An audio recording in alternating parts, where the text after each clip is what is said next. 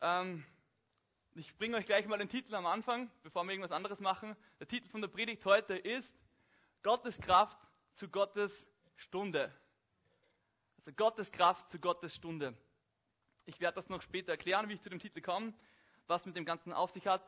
Mein Herzenswunsch für heute ist, dass wir uns ganz auf Gott ausrichten, wirklich ganz auf Gott ausrichten, dass wir mutig werden, ähm, dass wir richtig durstig werden nach Jesus, dass wir auf ihn vertrauen und dass wir bereit sind ähm, für das, was er tun will. Und ich finde es so cool, wie heute im ganzen Gottesdienst schon immer so wieder das mit, mit Wasser des Lebens und so kommen ist. Da sind wir gut dabei, und das wird heute auch gehen. Ich finde es cool, wie Gott einfach schon Reden angefangen hat, unser Hirn auf was eingelenkt hat, was später noch kommen wird. Genau. Der Bibeltext heute kommt aus dem Buch der Richter. Aus dem Buch der Richter. Und ähm, ganz kurz ein bisschen Hintergrundgeschichte, wer, wer das gar nicht kennt, das Buch. Nachdem Josua gestorben ist, nachdem das Volk ins verheißene Land reingezogen ist, ist Josua gestorben und es dauert irgendwie nicht lange, bis das Volk Israel, obwohl sie jetzt im verheißenen Land sind, wieder anfangen, dass sie Blödsinn machen und einfach irgendwas tun und, und sich vorgehen lassen, von Gott wegdriften und einfach weit von ihm entfernt sind. Und alles geht irgendwie den Bach runter. Und deshalb, Buch Richter, Gott befähigt spezielle Menschen, diese Richter eben, dass sie das Volk wieder zurückbringen zu Gott. Dass sie, sie das Volk wieder ausrichten auf Gott hin, auf das, was eigentlich ähm, wirklich das Ziel, Ziel vom Leben ist. Und mh, mm, diese Richter sind keine Richter im heutigen Sinn, die da in einem Gericht sitzen und äh, mit so einem Hammer herumhauen, sondern diese Richter sind vor allem militärische Führer gewesen oder militärische Leiter gewesen ähm, zur damaligen Zeit. Und das ist ein Muster, das sich quer durchzieht durch das ganze Buch der Richter. Das ist meistens so, das Volk Israel macht einfach Blödsinn, begeht eine, eine Sünde, dann kommt eine Art von Unterdrückung durch irgendeine Kraft von außen, dann kommt ein Moment, wo einfach Buße passiert, dann gibt Gott einfach einen Richter zur Befreiung und dann sind sie einfach wieder voll auf Gott ausgerichtet. Dann haben sie Frieden, es dauert nicht kurz, sie machen wieder Blödsinn, fangen wieder von vorne an, machen wieder Sünde und es geht wieder von vorne los. Wieder weg von Gott, Unterdrückung und so weiter. So viel zum Hintergrund ungefähr, dass ihr das einordnen könnt, um was heute wirklich geht. Ähm, die Geschichte heute ist ähm, total spannend, und zwar im Richter Kapitel 3. Ich hoffe, dass wir das mit der Bibel am Beamer hinkriegt haben. Wenn nicht, müsst ihr einfach noch besser aufpassen bei dem, was ich vorlese. Und ich werde mich bemühen, dass ich noch langsamer lese, dass man es gut hört. Also Richter Kapitel 3. Sehr gut. Ich lese mal den ganzen Text vor. Vers 7 bis Vers 11. Die Leute von Israel taten, was dem Herrn missfällt. Sie vergaßen den Herrn, ihren Gott, und beteten zu den Göttern der Kanaaniter, dem Baal und der Aschera. Da wurde der Herr zornig auf sie und gab sie in die Hand Kuschan Rishatayims, eines Königs im oberen Mesopotamien. Acht Jahre lang wurden sie von ihm unterdrückt. Da schrien die Israeliten zum Herrn um Hilfe und er ließ ihnen einen Retter erstehen, Othniel, den jüngeren Bruder Kalebs, einen Sohn des, von Kenas. Der Geist des Herrn nahm Besitz von ihm und machte ihn zum Richter und Anführer des Volkes. Er zog gegen Kuschan Rishatayim in den Kampf und der Herr half ihm, so dass er dem König von Mesopotamien eine schwere Niederlage beibrachte. Othniel lebte danach noch 40 Jahre in dieser ganzen Zeit, hatte das Land Ruhe vor den Feinden.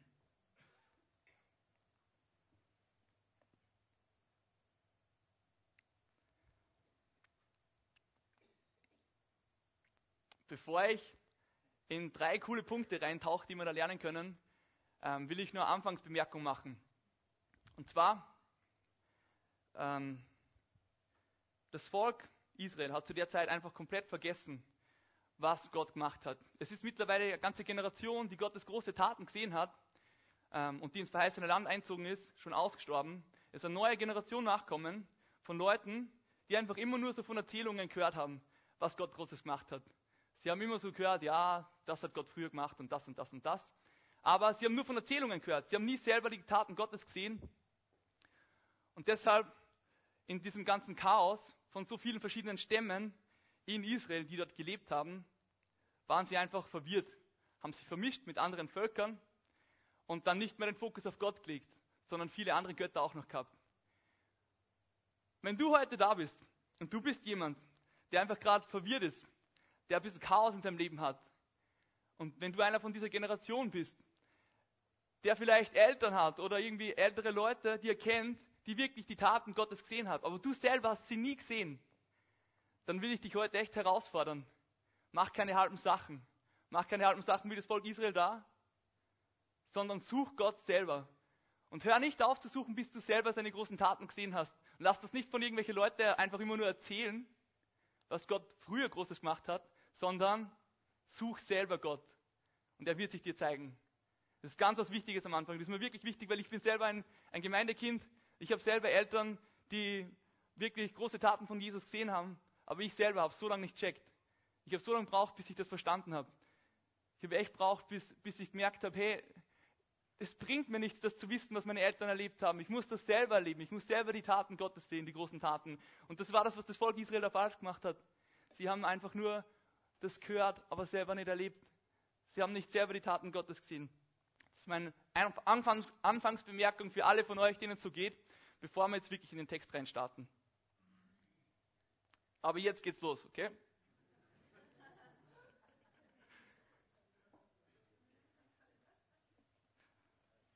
Richter Kapitel 3, Vers 9. Da schrien die Israeliten zum Herrn um Hilfe und er, er ließ ihnen einen Retter erstehen, Othniel, den jüngeren Bruder Kalebs, einen Sohn von Kenas.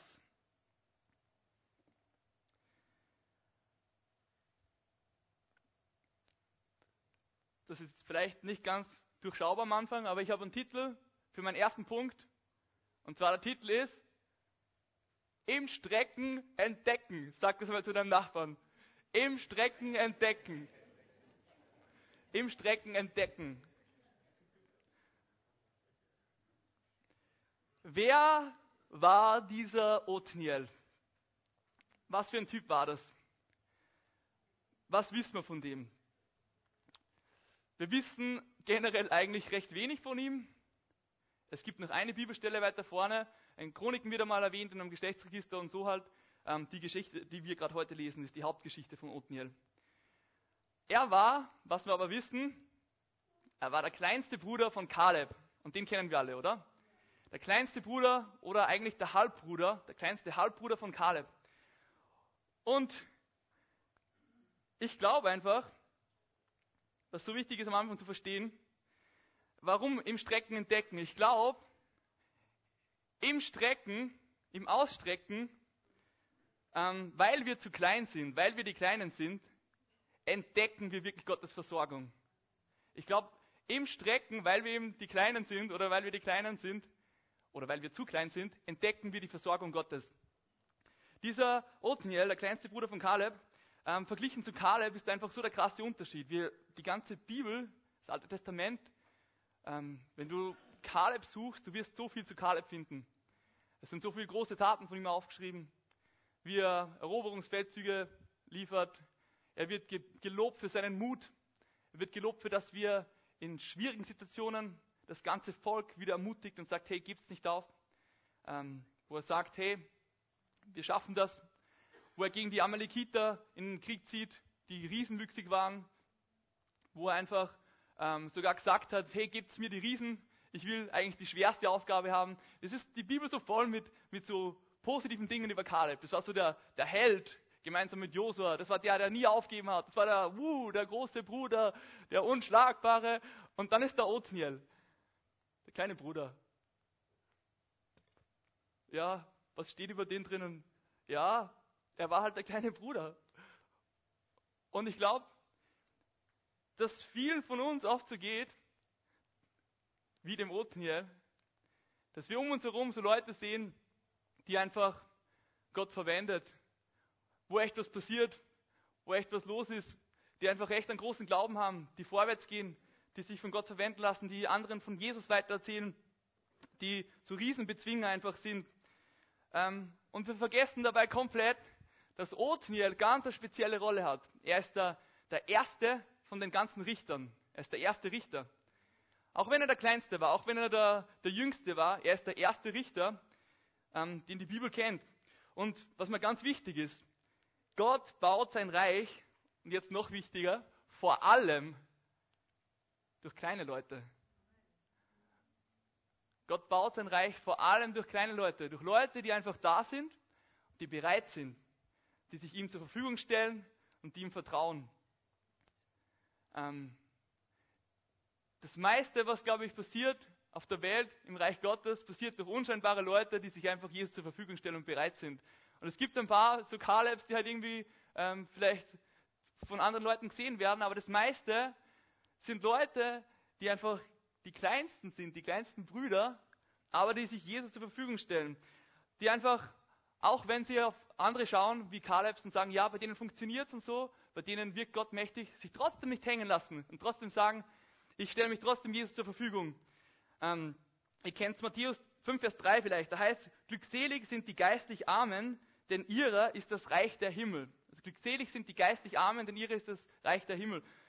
Andere Übersetzung sagt es so folgendermaßen, freuen dürfen sich alle, die nur noch von Gott etwas erwarten. Also freuen dürfen sich alle, die nur noch von Gott etwas erwarten. Ich glaube, dass es ein Segen ist, wenn wir in manche Bereiche klein sind. Ich glaube, dass es ein Segen ist, weil wir dann Gottes Kraft brauchen, weil wir seine Befähigung brauchen, wie dieser Othniel. Ja, wir brauchen mehr Leute, die einfach alles, was sie erwarten, nur von Gott erwarten und nicht von sich selber und von irgendwas anderem. Und ich habe euch das Bild am Anfang mitgebracht, wenn ihr das nochmal, wenn sehen darf, ähm, mit dem kleinen Mädchen, das sich ausstreckt. Im Strecken dürfen wir entdecken, wie groß Gott ist. In dem, wo wir einfach zu klein sind, in dem, wo wir einfach gar nicht groß genug sind eigentlich dürfen wir entdecken, dass Gott uns befähigt und das ausfüllt, was einfach, zu was wir unfähig sind. Was aber voll wichtig ist, ich glaube, das Strecken ist was Aktives von unserer Seite. Ich war äh, letztes Jahr mal auf so einer Konferenz von einer anderen Gemeinde in Graz, die, die ich ganz cool finde, äh, wo ich gute Freunde habe. Und ähm, ich habe mit einem Freund dort über Prophetie geredet. Und dann ist er zu mir gekommen und hat gesagt so, ähm, ja, weil ich habe ihm irgendwie gesagt, hey, das ist was, das finde ich voll cool eigentlich. Und ich erlebe das oft noch so wenig. Ich würde mir das so noch mehr wünschen, einfach. Ähm, einfach von Gott Eingebungen zu kriegen, um Leute zu ermutigen. Und dann sagt er zu mir, halt, wie oft ich halt Gott die Gelegenheit dazu gebe. Wie oft ich das Risiko eingehe, dass ich einfach zu Leute hingehe und für sie bete und dann Gott frage, hey Gott, gib mir einfach was für sie, dass ich ihnen, dass ich sie ermutigen kann. Ähm, und mich hat das damals echt beschäftigt. Ähm, Oft wünschen wir uns was, aber wir sind nicht bereit, das Risiko einzugehen. Wir sind nicht bereit, uns auszustrecken danach, ähm, um das dann wirklich zu empfangen. Und ich will dich echt ermutigen, dass du anfängst, das zu riskieren, dass du anfängst, dich auszustrecken. Und ich will dich echt challengen ne, mit folgender Frage. Kann es vielleicht sein, dass du manchmal in deinem Leben so wenig von Gottes Kraft ziehst, weil du eigentlich nur das machst, was du eh schon kannst? Kann das sein? Dass du von Gottes Kraft zu wenig siehst, weil du nur das machst, was du eh schon kannst, wo du auf deine Erfahrung zurückgreifen kannst, auf das, was du schon kannst. Könnt sich an letzte Predigt erinnern, Mose und so. Kann das sein? Lass uns echt riskieren. Lass uns echt vorwärts gehen. Lass uns echt ausstrecken wie das kleine Mädchen. So nach was ausstrecken, das uns unmöglich ist, dass Gott einfach das geben muss. Also der erste Punkt. Im Strecken weil wir so klein sind, entdecken wir genau, wie groß Gott ist. Weiter geht es im Richter Kapitel 3, Vers 13 bis 15.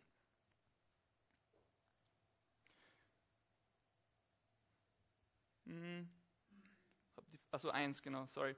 Genau, wir gehen zurück. Ähm, genau, das würde ich nur kurz sagen. Ich gehe kurz zurück, weil es gibt nämlich eine zweite kurze Stelle, wo Othniel auftaucht. Ähm, die wollen wir uns auch anschauen, die ist spannend. In Richter Kapitel 1, 13 bis 15. Da heißt, da eroberte Kalebs jüngerer Bruder Othniel, ein Sohn von Kenas, die Stadt und erhielt die Tochter Kalebs zur Frau. Am Hochzeitstag veranlasste Othniel seine Frau, ihren Vater um Ackerland zu bitten. Sie stieg von ihrem Esel und Kaleb fragte sie, was möchtest du? Sie antwortete, gib mir als Zeichen, dass dein Segen mich begleitet, ein Geschenk, Du hast mich in das regenarme Südland ver verheiratet. Gib mir wenigstens ein paar Quellen. Da gab ihr Kaleb die oberen und unteren Teichanlagen bei Hebron. Denkt euch vielleicht, wie hängt das jetzt mit Othniel zusammen? Es, es heißt ja am Anfang, dass Othniel seine Frau dazu veranlasst hat. Die haben darüber geredet. Also ich glaube, dass man da Othniels Herz dahinter sehen kann, hinter der Aussage, hinter dem, was da passiert. Was passiert da? Othniel und seine Frau haben Ackerland gekriegt oder haben halt Land gekriegt, das sie einnehmen sollen. Aber das ist ein dürres Land. Das ist, wo kein Regen ist. Und Othniel sagt zu Kaleb, durch seine Frau eben, gib mir doch echt Quellen, gib mir doch was Frisches. Mich dürstet danach nach was Lebendigem. Ich will nicht in so einem Ackerland sitzen, wo einfach nur alles trocken ist, sondern ich will in einem Land wohnen, wo es aufblüht, wo einfach was Grünes. Das übersetze ich jetzt gerade so mit eigenen Worten. Und ich finde, ist, da ist ein Prozess für mich dahinter, den ich ganz wichtig finde, den ich die letzten Wochen, der sich gerade bei mir so durchzogen hat. Und zwar, es gibt zwei so große Begriffe im Leben.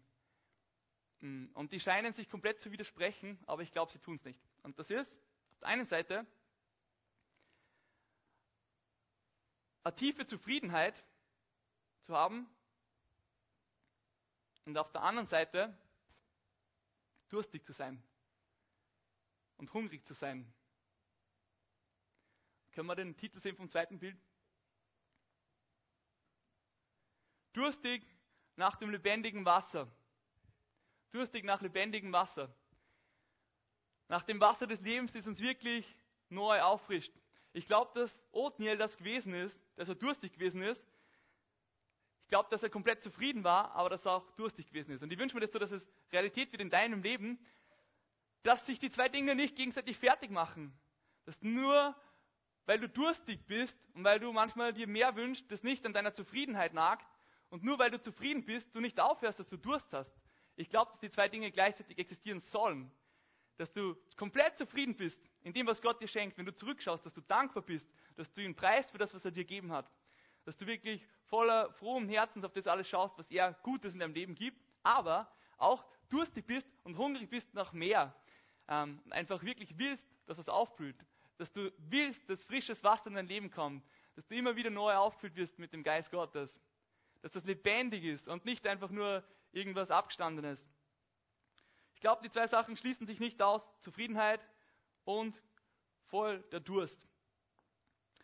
Ich glaube, dass, dass Othniel wirklich kämpft um diese Quellen, ähm, weil ihn einfach nach Lebendigem dürstet. Und ihr kennt Offenbarung 21,6, da heißt, ich will dem Durstigen geben von der Quelle des lebendigen Wassers umsonst. Das sagt Gott uns zu. Ich will dem Durstigen geben von der Quelle des lebendigen Wassers umsonst. Ich glaube, dass wir, dass du und dass ich, dass wir nur lebendig sein können, wenn wir das verstanden haben. Dass wir das lebendige Wasser Gottes brauchen, jeder von uns. Immer wieder neu. Wir brauchen das immer wieder neu, das lebendige Wasser, sonst sind wir selber nicht lebendig. Ähm, Johannes 7, Vers 38 heißt, wer an mich glaubt, von dessen Leib werden, wie die Schrift sagt, Ströme des lebendigen Wassers fließen.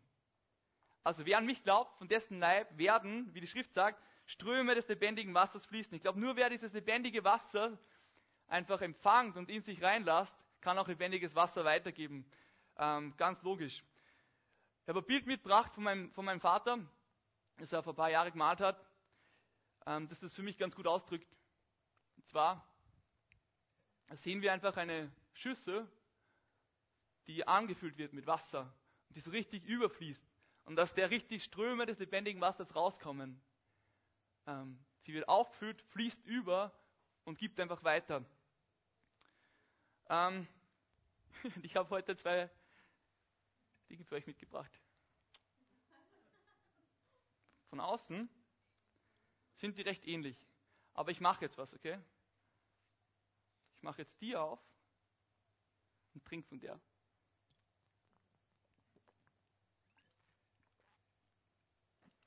Warum trinke ich von der und nicht von der anderen? Ja, die war auch nicht ganz voll vorher. Ähm, da gibt es eine Hintergrundgeschichte, die nur ich kenne. Die Flasche da, die ist zwar recht cool, ich mag sie gern, aber die, glaube, die habe ich schon die letzten zwei Monate nicht mehr benutzt. Und die ist genau mit so viel Wasserstand seit zwei Monaten in meinem Zimmer herumgestanden. Und ich weiß nicht, willst du, willst du mal kosten, Marcel? Was trinken? Oder irgendwer von euch? Will wir trinken? Von dem Wasser will wer? Es ist irgendwie ganz logisch, auch wenn es von außen vielleicht nicht sichtbar ist, dass das die bessere Variante ist, weil es frisch ist. Das habe ich heute in der Früh aufgefüllt. Mit frischem Wasser, das echt gut ist, und das jetzt gerade da meine Kehle runtergeflossen ist und mich erquickt.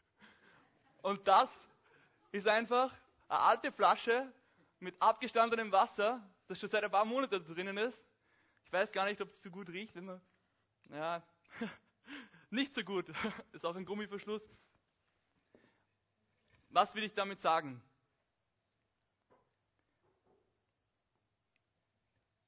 Ich will in meinem Leben lebendig bleiben. Ich will lebendig bleiben und ich will nicht einfach immer nur irgendwelche alten Geschichten raushauen. Ich will nicht in die Situation kommen, dass ich irgendwann immer nur erzähle, wie es bei mir vor fünf Jahren war, wie es da gewesen ist, wie Jesus in mir gewirkt hat, sondern ich will lebendig bleiben. Ich will aufpassen, dass meine Flasche mit lebendigem Wasser voll ist, dass die nicht herumstehen mit gammeligem Wasser einfach. Ähm, und ich glaube, dass die Herausforderung für jeden von uns da ist. Ausnahmslos. Ich erzähle euch von mir gestern vom Predigt vorbereiten. Ich bin da gesessen, es war schon relativ spät und ich war noch nicht so weit und ich habe Stress gekriegt. Macht, wie soll ich das machen? Und dann habe ich mir gedacht, naja, es gibt es sicher andere Leute, die schon vorher mal über Othniel predigt haben, oder? Dann habe ich auf YouTube geschaut, habe irgendwas eingeben, irgendeine random Predigt gesucht, weil ich voll Stress gehabt habe und irgendeine Idee gesucht habe. Und dann ähm, fange ich so an zum Schauen. Und ich habe nicht einmal eine Minute geschaut und ich war schon so müde, dass ich komplett weggeschlafen bin. Ich habe einfach zwei Stunden geschlafen. Und dann bin ich aufgewacht und habe so gedacht, Sam, du Penner, echt. Du, also im zweifachen Sinn einfach. Vor allem aber hat es mich so getroffen, dass ich mich vorbereitet habe auf eine Predigt, wo ich über lebendiges Wasser predige und ich selber ein Video anschaue und eigentlich mir eine Idee von einem anderen Prediger holen würde und die wieder aufwärmen würde und weitergeben würde. Wie absurd ist es das, oder? Ich will das nicht. Ich will nicht in meinem Leben alte Sachen aufwärmen und vom Glauben von der Vergangenheit leben oder vom Glauben von anderen Leuten, von dem, was sie erlebt haben, sondern ich will selber mit Gott verbunden sein und sein lebendiges Wasser empfangen. Ich will selber, dass es in mich fließt wie auf dem Bild und überfließt aus mir rauskommt einfach, weil ich will, dass, dass ich so voll bin mit Jesus, dass Jesus rauskommt.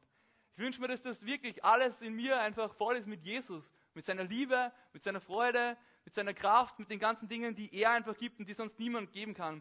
Und ich bin echt durstig danach. Ich bin durstig nach diesem Wasser, auch wenn ich zufrieden bin. Ich bin auch durstig nach lebendigem Wasser und ich will nie aufhören, durstig zu sein. Nach lebendigem Wasser, das nur Jesus geben kann das nur er schenkt. Nur er schenkt das Wasser, das wirklich lebendig ist und das dich wirklich auffrischt und das dir wirklich das gibt, was du brauchst. Und ich will echt, dass es euch auch so geht. Dass ihr so voll sein wollt mit Jesus in eurem Herzen, dass es einfach überfließt und gar nicht anders geht. Wollt ihr das auch? Ja. Gut. Also, das ist der zweite Punkt. Durstig nach lebendigem Wasser zu sein. Wirklich durstig nach lebendigem Wasser zu sein. Also der erste war, im Strecken entdecken, das zweite durstig nach lebendigem Wasser und das dritte, dafür gehen wir wieder zurück nach Richter Kapitel 3. Vers 10 und Vers 11. Der Geist des Herrn nahm Besitz von ihm und machte ihn zum Richter und Anführer des Volkes, also Othniel. Er zog gegen Kushan Rishatayim in den Kampf und der Herr half ihm, sodass er dem König von Mesopotamien eine schwere Niederlage beibrachte. Othniel lebte danach noch 40 Jahre und in dieser ganzen Zeit hatte das Land Ruhe vor den Feinden. Und der Titel vom dritten Punkt ist, wie der Titel von der ganzen Predigt und wie eigentlich das Herzstück von Othniel seinem Leben, Gottes Kraft zu Gottes Stunde. Also Gottes Kraft zu Gottes Stunde. Wie komme ich auf das? Wie komme ich auf Gottes Kraft zu Gottes Stunde? Ähm ich komme drauf, wenn ich mal den Namen anschaue, was Othniel heißt. Ähm es gibt drei verschiedene Bedeutungen für den Namen nach Hitchcock. Und das ist das erste. Othniel bedeutet der Löwe Gottes. Und jetzt wird es spannend. Und das zweite bedeutet die Kraft Gottes. Und das dritte bedeutet die Stunde Gottes. Ähm, so alles, was sein Leben ausmacht eigentlich, für mich steckt das in seinem Namen drinnen. Das ist das, was Gott in ihn schon reingelegt hat, bevor er geboren ist, wie er seinen Namen gekriegt hat. Er soll jemand sein, der die Kraft Gottes in der richtigen Stunde Gottes einfach voll sichtbar macht und einfach Gott dadurch verherrlicht. Er soll jemand sein, der Leute darauf hinweist, dass Jesus unsere Kraft ist und dass Jesus Kraft zu seinem Moment gibt. Seine Botschaft von seinem Leben ist das einfach. Gottes Kraft zu Gottes Stunde. Wenn wir dazu bereit sind, dann ergreift einfach, wie es in dem Text heißt, Gott besitzt von uns. Da heißt, der Geist des Herrn nahm Besitz von ihm und machte ihn zum Richter und Anführer des Volkes. Der kleine Othniel, der kleine Bruder von Kaleb, war einfach bereit. Und der Geist hat Besitz von ihm ergriffen und seine Kraft einfach sichtbar gemacht zu der Stunde, wo er einfach empfunden hat, dass es dran ist. Jesus ist der, der für uns kämpft. Er ist der, der uns die Kraft gibt, die wir brauchen. 2. Ähm, Mose 14, 14 heißt, der Herr wird für euch kämpfen und ihr sollt still sein. Es ist der Herr, der für uns kämpft. Es sind nicht wir selber, sondern es ist er, der uns die Kraft gibt, die wir wirklich brauchen. Und wenn Gott einfach für uns ist, wer kann wirklich gegen uns sein? Wenn dieses Wasser des Lebens, lebendige Kraft aus dir rauskommt, was brauchst du sonst noch?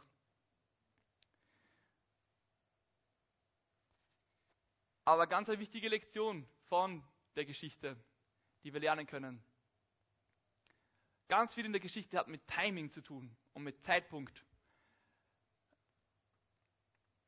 Gott hat ihn nicht einfach so von heute auf morgen diese Kraft geben und mit dem, vom, also durch den Geist Besitz ergriffen und ihn zu diesem Othniel gemacht, der dann geworden ist, ähm, dieser siegreiche ähm, militärische Leiter, sondern da ist eine Zeit dazwischen. Könnt ihr euch erinnern? Ganz am Anfang im Text ist vorkommen. Was heißt da? Acht Jahre lang wurden sie von ihm unterdrückt, von diesem König. So acht Jahre lang. Acht Jahre lang war eigentlich nichts passiert, wo, wo dieser Othniel einfach nur der Kleine ist. Und jeder nur von seinem Bruder redet und der eigentlich nichts wirklich zu tun hat. Aber Othniel hat verstanden, eine Sache, die ich will, dass ihr auch versteht. Und die ich gerade, glaube ich, begonnen habe zu verstehen langsam. Ähm, Gott hat am allermeisten Ahnung von Timing. Er hat am meisten Ahnung von Timing und er hat die besten Zeitpläne, die können wir uns selber gar nicht wirklich vorstellen oder selber gar nicht ausdenken.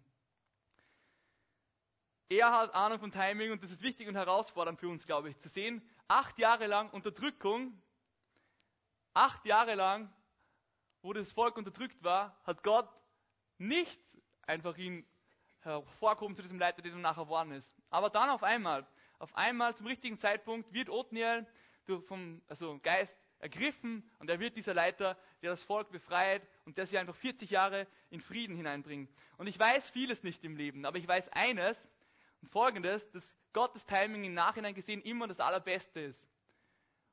Gottes Timing ist im Nachhinein gesehen immer das Allerbeste und es gibt nichts Besseres als sein Timing. Und er kommt immer spätestens dann, wenn wir es wirklich brauchen. Er kommt immer spätestens rechtzeitig, dass er uns befreit, dass er uns neue Impulse gibt, dass er uns ermutigt, vorwärts bringt, ähm, einfach das macht, was am wichtigsten ist. Ich habe so, so eine kleine Geschichte, ich war letztens, ähm, ich habe, ja, ich wegen meinem eigenen Unvermögen. Ich habe Lehrveranstaltungen an der Uni noch nicht fertig abgeschlossen. Und es war dann so an der Kippe, dass ich dann ein Semester dranhängen musste im Studium, nur wegen der. Und dann war ich so, ach Gott, ich brauche deine Hilfe. Hilf mir, dass ich das irgendwie noch fertig schaffe. Und dann fahre ich, ähm, bevor ich in den Hauskreis gefahren bin, am Jakob vorbei. Und da, da war gerade viel los, deswegen bin ich stehen geblieben. Und ich bleibe so stehen. Und ich fahre so mit dem Radl und wir so langsamer und drehe meinen Kopf nach links und denke so, wow, da ist halt die Professorin gewesen, bei der ich das abgeben habe müssen. also, okay, okay, was mache ich jetzt? und dann dachte, okay Gott, ich glaube, das ist dein Timing, ich glaube, das ist deine Chance. Ich rede sie einfach an. Ich habe sie einfach anquatscht und ich war schon viel zu spät. Eigentlich wäre das nicht mehr möglich gewesen, dass es abgibt. Und ich habe einfach mit ihr geredet und sie gefragt, ob das noch möglich ist, ob es irgendeine Möglichkeit gibt, dass ich das noch abgeben kann. Und ich bemühe mich auch und keine Ahnung. Und sie ist darauf eingestiegen. Ich habe das noch machen dürfen. Ich habe es abgeben und ähm, habe sogar ein Einser drauf gekriegt. Ich glaube, dass Gottes Timing einfach richtig gut ist, weil ich selber manchmal schon gesehen habe in meinem Leben. Gottes Timing ist super. Ich kann mir das selber gar nicht zusammendenken. Er, er hat am meisten Ahnung von dem. Er weiß, wie das funktioniert. Und was er aber will von uns, ist Folgendes. Er will von uns Vertrauen und Ausdauer haben. Er will, dass wir ihm Vertrauen und Ausdauer haben und dranbleiben, auch wenn es vielleicht acht Jahre lang dauert, aber dass wir ihm trotzdem noch glauben und trotzdem vertrauen, dass er komplett das perfekte Timing für Dinge in unserem Leben hat und dass keiner gibt, der Besseres hat. Und ich will dich echt herausfordern, vertraust du wirklich Gott in deinem Leben, dass er zu der richtigen Zeit dir Gottes Kraft geben wird, oder zur richtigen Zeit die Dinge, die einfach gerade wichtig sind in deinem Leben und dich vorwärts bringen wird oder versorgen wird mit dem, was du gerade wirklich brauchst. Vertraust du Gott? Immer noch, auch wenn du vielleicht seit Monaten arbeitslos bist, dass er alles unter Kontrolle hat und dass er das perfekte Timing hat und dass er keinen Fehler macht. Vertraust du Gott, wenn du einfach echt, keine Ahnung, schon wirklich lange auf einen Partner wartest oder solche Sachen, dass er ein Timing hat, dass er weiß, wann das passieren wird. Vertraust du Gott wirklich, auch wenn du schon seit Jahren betest für Familienangehörige, dass sie Jesus finden und es passiert einfach nichts? Vertraust du Gott immer noch? Hast du Ausdauer und bleibst du dran, weiter zu beten im Glauben, auch wenn du es noch nicht siehst? Ich will, ich will so wer werden. Ich will einfach so wer werden, der, der selber dran bleibt. Ich will wer sein, der, der Ausdauer hat, der nicht aufhört, zu Gott zu rufen. Und ich will nicht aufhören, andere anzustecken damit und sagen, hey, lasst uns nicht aufgeben, lasst uns dranbleiben. Lasst uns immer noch gleich an Gott glauben, lasst uns immer noch so groß vertrauen, ähm, und dranbleiben einfach. Und ich glaube, eine Sache, ein Bild, das ich noch zeigen will zum Schluss. Gott hat am meisten Ahnung von Timing überhaupt. Da ist ein, ein Lifeguard, so ein Rettungsschwimmer. Ich bin zwar selber keiner ähm, und bin nicht der, der Ober, Ober, Ober Informierte über Rettungsschwimmer-Angelegenheiten, aber ich weiß eine Sache. Und zwar, wenn eine Person wirklich in Schwierigkeiten steckt und draußen im See ist und halb am Ertrinken ist und herumstrampelt und die Panik kriegt und dann einfach anfängt, alle Leute oder jeder, der in die Gegenwart von der Person kommt, auch mit runterzuziehen. Wisst ihr, was Rettungsschwimmer machen?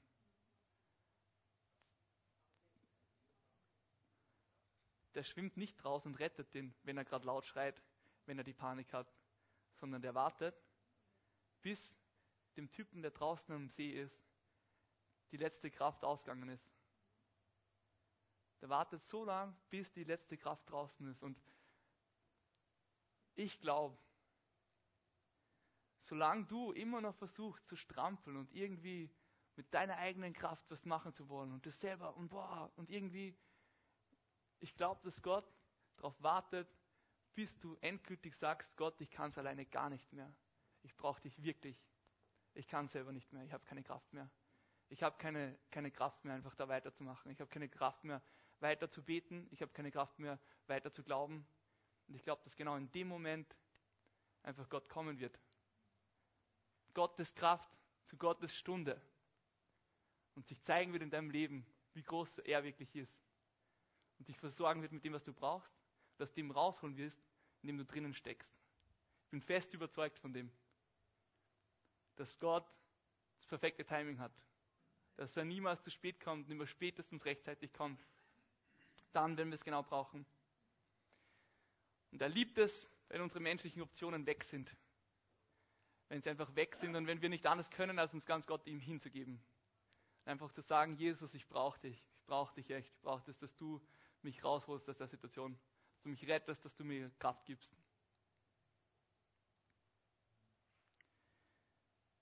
das sind die drei Punkte gewesen. Also das erste, im Strecken entdecken, der kleine Bruder von Kaleb, von dem großen Kaleb. Im Strecken, weil wir zu klein sind, entdecken wir Gottes große, Gottes Größe und Gottes Versorgung. Lasst uns wie dieser Othniel klein sein, aber bereit sein. Klein sein und bereit sein, verfügbar und risikobereit. Zweiter Punkt. Lasst uns durstig nach lebendigem Wasser sein. Lasst uns lernen, zufrieden zu sein, aber gleichzeitig ja immer noch durstig zu bleiben. Die zwei Sachen koexistieren zu lassen. Lasst uns nach der lebendigen Quelle des Wassers suchen und selber lebendige Quelle von Wasser werden und da irgendwie vorher aus uns raussprudeln zu lassen. Nicht, also nicht so eine Flasche zu sein, die einfach ein paar Monate herumsteht, sondern echt so eine, die jeden Tag neu frisches Wasser kriegt. Und dritter Punkt, Gottes Kraft zu Gottes Stunde. Othniel sein Leben. Othniel heißt Gottes Kraft oder Stunde Gottes. Gott kämpft für uns. Er ist der, der die Kraft gibt. Er ist der, der dir gibt, das, was du wirklich braucht, brauchst. Strampel dich echt nicht mehr länger ab, sondern komm zu Jesus und gib dich komplett ihm hin und sag, dass du es nicht alleine kannst. Gib dich ihm hin. Er wird dich retten, er wird dich rausholen. Gottes Kraft zu Gottes Stunde. Und das Lobpreisteam kann nach vorne kommen. Da können wir vielleicht, ja, ich sag's noch. Wir haben ein Gebetsteam in der Gemeinde, ich weiß nicht, ob ihr das wisst. Ich will euch jetzt die Gelegenheit geben, dass ihr während dem nächsten Lied einfach selber vor Gott kommt und egal was du brauchst, einfach dein Herz bei ihm ausschüttest. Egal ob du heute einfach sagst, Jesus, ich lebe einfach viel zu wenig risikobereit. Ich gehe viel zu wenig Risiko ein. Ich mache einfach nur das, was ich eh kann. Dann fordere ich dich heraus, geh Risiko ein. Streck dich nach Dingen aus, die du noch gar nicht gesehen hast. Streck dich nach Dingen aus, die du mit deiner eigenen Kraft nicht schaffen kannst. Wenn du eher wer bist, der, wenn er auf sein Leben schaut, gerade merkt, dass schon einiges an abgestandenem Wasser einfach da ist, dann fordere ich dich heraus, dass du einfach neu zu Gott kommst, dass du dir lebendiges Wasser geben lässt, dass du es zur Routine werden lässt, dich mit lebendigem Wasser zu füllen lassen. Und wenn du wer bist, der einfach nicht verstanden hat, dass Gott der ist, der für uns kämpft und der sich immer noch abstrampelt, dann will ich dich herausfordern, dass du heute aufgibst. Dass du einfach aufgibst, wie dieser Schwimmer draußen im See und dass du dich retten lässt von Jesus. Dass er kommt und dich rausholt aus der Situation, dass du aufhörst, selber zu strampeln. Und ich will nur kurz mit uns beten. Ähm, wir werden dann das Lied singen und das Gebetsteam kann nach vorne kommen und wir können jetzt beten während dem Lied und dann auch später. Wenn du Gebet brauchst, komm einfach nach vorne und wir können voll gern für dich beten. Ich werde auch da sein. Voll. Lasst uns gemeinsam aufstehen und dann bete ich noch voll.